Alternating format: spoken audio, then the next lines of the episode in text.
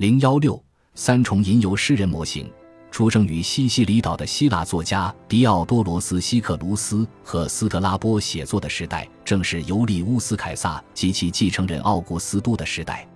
狄奥多罗斯的《世界史》共四十卷，其中详细描述了高卢人。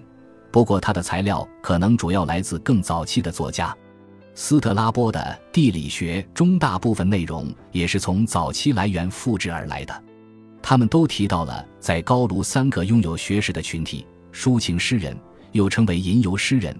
他们的角色是吟唱赞美诗和讽刺诗，同时自己用竖琴伴奏；先知，他们的责任是通过人机来解释预兆和征兆，从而预测未来；还有德鲁伊，他们是哲学家和神学家。因此，虽然凯撒把所有这些神圣的职责和技能都放在德鲁伊的名目下。希腊历史学家却把他们分成三个不同的群体。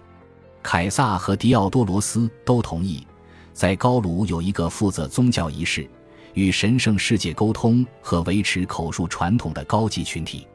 这三个群体都在神话的创造中起到了作用，包括那些与祖先有关的神话。传播关于过去的口头叙述有助于巩固和解释诸如山川、河流等自然现象的存在。此外，前铁器时代社区的纪念碑，如墓葬和历石，都被编织进了神话的挂毯之中，从而为铁器时代的当下提供了文化脉络。几乎与古希腊作家对高卢人三重有学识群体的结构描述相同的社会架构，在早期爱尔兰神话传统中就已经得到证实。宗教、占卜、教学和诗歌分别掌握在德鲁伊、地狱诗人和吟游诗人手中。到七世纪，在高卢人接受了基督教之后，大部分异教功能掌握在地狱诗人手中。尽管首先受到基督教直接影响的是德鲁伊，但吟游诗人的影响力也减弱了。而地狱诗人作为教师、国王顾问、诗人、讽刺作家和传统维护者的作用却维持得更久。事实上，直到十七世纪，在英国政府对爱尔兰旧秩序的无情打击之下。地狱诗人才消失，即使在野蛮民族之中，占卜系统也没有被忽视，因为实际上高卢也存在着一些德鲁伊。我本人就认识他们中的一员——爱杜伊人迪维奇阿古斯。